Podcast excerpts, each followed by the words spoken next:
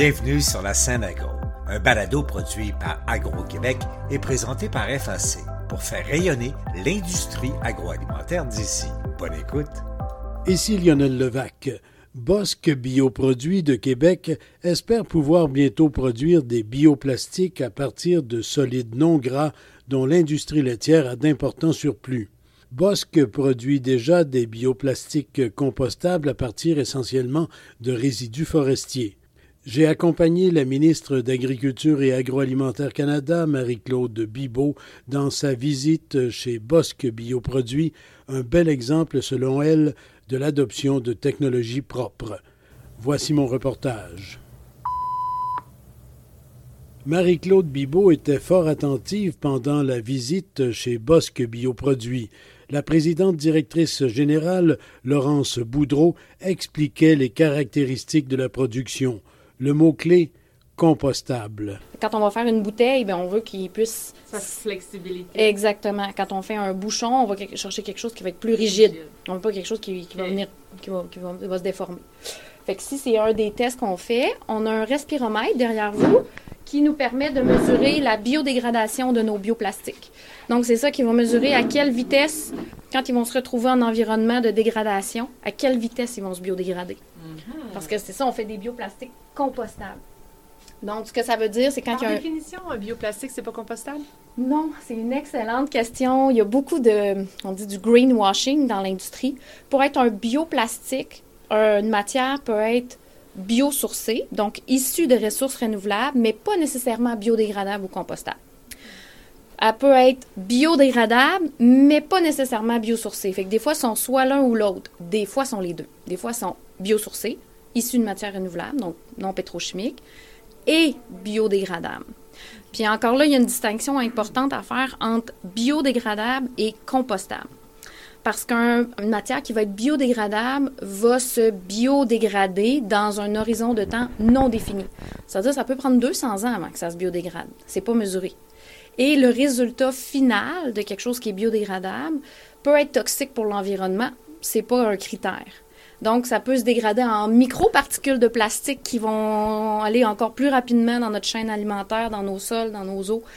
La différence avec le compostable, comme nos bioplastiques, c'est qu'ils doivent se biodégrader dans un horizon de temps défini. il y a différentes normes qui existent, qui sont six mois, trois mois, un an, euh, mais là, on ne parle pas de centaines d'années. Et le résultat final va être testé. On va mesurer l'écotoxicité. On va faire pousser des plantes avec. C'est une terre à la fin là, qui reste.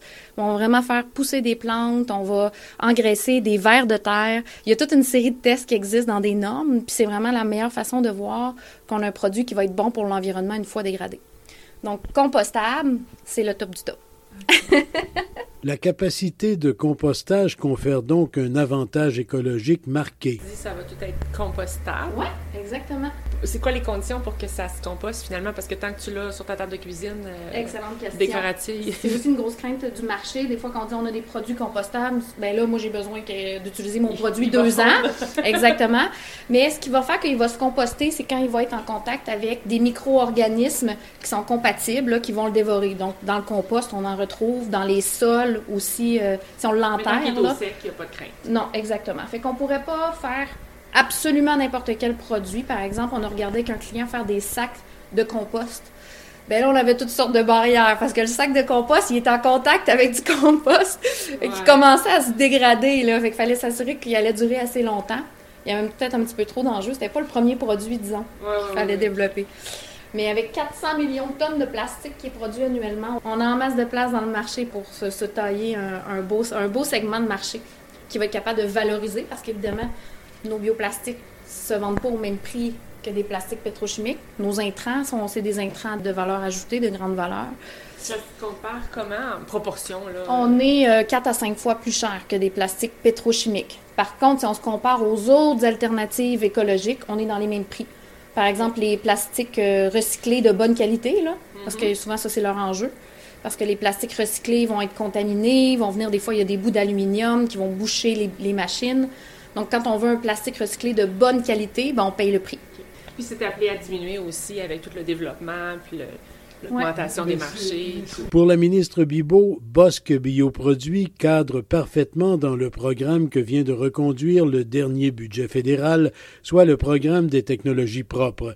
Il faut soutenir de telles initiatives, dit-elle. Il y a beaucoup de potentiel au niveau des bioproduits. Puis le secteur agricole, on essaie de trouver, de valoriser tout ce que font nos producteurs et productrices agricoles. Ça va être des nouvelles sources de revenus pour nos productrices et producteurs aussi. Et ça va nous aider à réduire le plastique dans l'environnement un créneau qu'on privilégie. L'économie d'aujourd'hui, non seulement de demain, là, on veut vraiment investir dans toute la question des technologies propres, dans l'électrification, bon, toute la chaîne des véhicules, par exemple, les batteries, les minéraux critiques. Alors, on a beaucoup d'initiatives au niveau des crédits d'impôt, au niveau des subventions. Alors, c'est vraiment une direction qu'on a prise pour stimuler notre économie, mais vraiment là où l'économie de demain se situe, là où on va pouvoir créer des bons emplois, des emplois payants aussi. Bosque Bioproduits s'intéresse par ailleurs de très près à l'utilisation de solides non gras, résidus des usines de transformation laitière. Il faut écouler les énormes surplus de solides non gras. En arrivant, je me disais, oh, est-ce qu'il y a ici une opportunité de valoriser les surplus de solides non gras, donc du secteur laitier? Vous savez que dans le budget, on a annoncé 333 millions de dollars pour justement développer, euh, faire de la recherche, de l'innovation, des investissements dans les nouvelles technologies qui vont nous permettre d'ouvrir des nouveaux marchés. Alors, euh, j'étais particulièrement euh, excitée d'entendre que oui, il y a un grand potentiel et qu'ils travaillent déjà euh, sur ce créneau. Chez Bosque Bioproduits, on ne compte plus les innovations en appareillage, en procédés et en recettes. Je me suis entretenu avec le fondateur. Paul Boudreau, je suis le président et fondateur de Bosque Bioproduits. Vous les faites à partir de quoi, à base de quoi, vos bioproduits? Notre motto ici, c'était, dans Bosque Bioproduits, c'était de développer des bioplastiques à partir de matières résiduelles et non pas à partir de matières pures ou de matières alimentaires, comme ça se fait aujourd'hui dans l'industrie. Et donc, vous vous approvisionnez particulièrement du côté de l'industrie forestière? Actuellement, je vous dirais, on travaille sur deux filons, parce que pour nous, c'est des filons comme ça peut être des matières extrêmement intéressantes pour nous à utiliser. On va utiliser, exemple, des bouts papetières, des bouts biologiques papetières, et on va utiliser aussi des sous-produits de l'industrie de la transformation des huiles végétales. Et donc, à partir de ça, ça vous permet ou ça vous a permis jusqu'à maintenant de développer toute une gamme de produits et de procédés et de recettes. Oui, parce que de partir de la matière première, qui pour nous, on va fabriquer des polymères, des biopolymères, qui sont à la base de nos produits. Puis, en les mélangeant avec d'autres types de biopolymères, on arrive à avoir des produits prêts à utiliser sur le marché de l'industrie du plastique, mais qui font des bioplastiques compostables. Vous n'avez pas limité vos sources d'approvisionnement en matières premières à, deux sources. Là. Vous en cherchez également ailleurs et en particulier dans le secteur laitier. Oui, je pense qu'il y a des applications très intéressantes. Ça fait longtemps qu'on connaît les enjeux qu'il peut y avoir avec les lactosérums ou les sous-produits de l'industrie laitière. Et pour nous, c'est des sources aussi d'alimentation intéressantes en termes de matières premières. on travaille déjà là-dessus pour trouver des applications commerciales dans les bioplastiques. Selon la provenance de la matière d'origine, la matière de base pour vos produits, la destination de vos produits peut être différente. En fait, on va y aller sur le besoin du client qui est partout. Hein. Aujourd'hui, dans l'industrie du plastique, tout le monde en consomme dans la grande industrie. On va plutôt cibler des clients qui ont des besoins très spécifiques et on va adapter nos recettes pour ce client-là pour être capable de produire le même produit qu'il utilise, mais de façon plus écologique. Ici, vous avez, euh, je, le dis comme ça, là, vous avez plusieurs secrets, plusieurs secrets industriels parce que vous êtes les premiers dans bien des domaines. Oui, effectivement, on est les premiers parce qu'on a été les seuls à dire il y a dix ans, on va développer des bioproduits à partir de matières résiduelles. Les gens nous traitaient un peu de fous. Pourquoi vous faites ça? On a des bonnes matières premières comme du sucre ou des huiles vierges.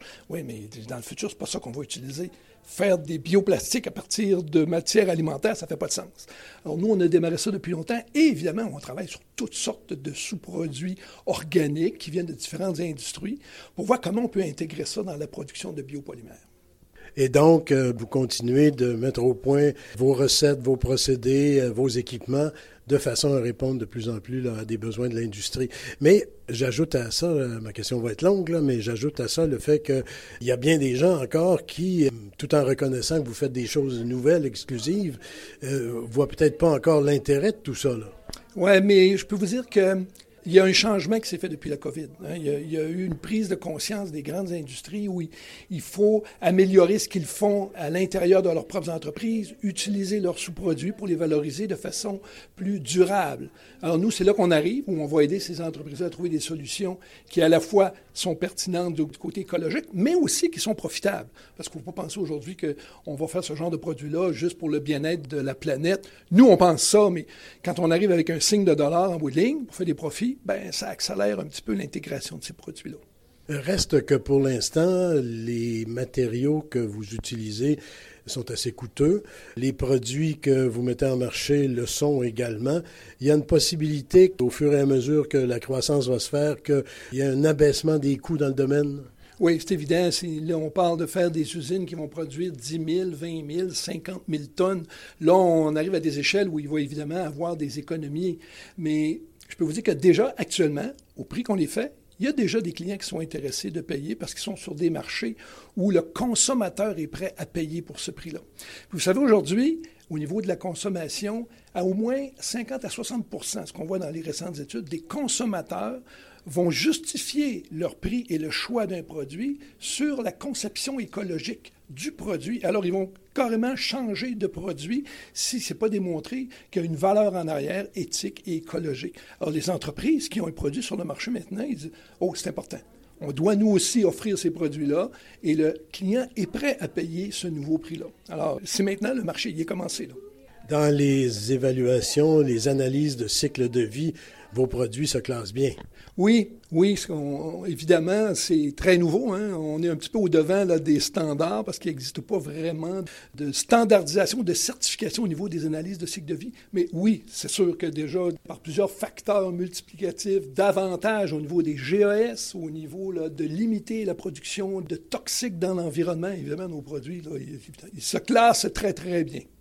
En terminant, euh, quelques exemples de produits que vous faites ici. Là.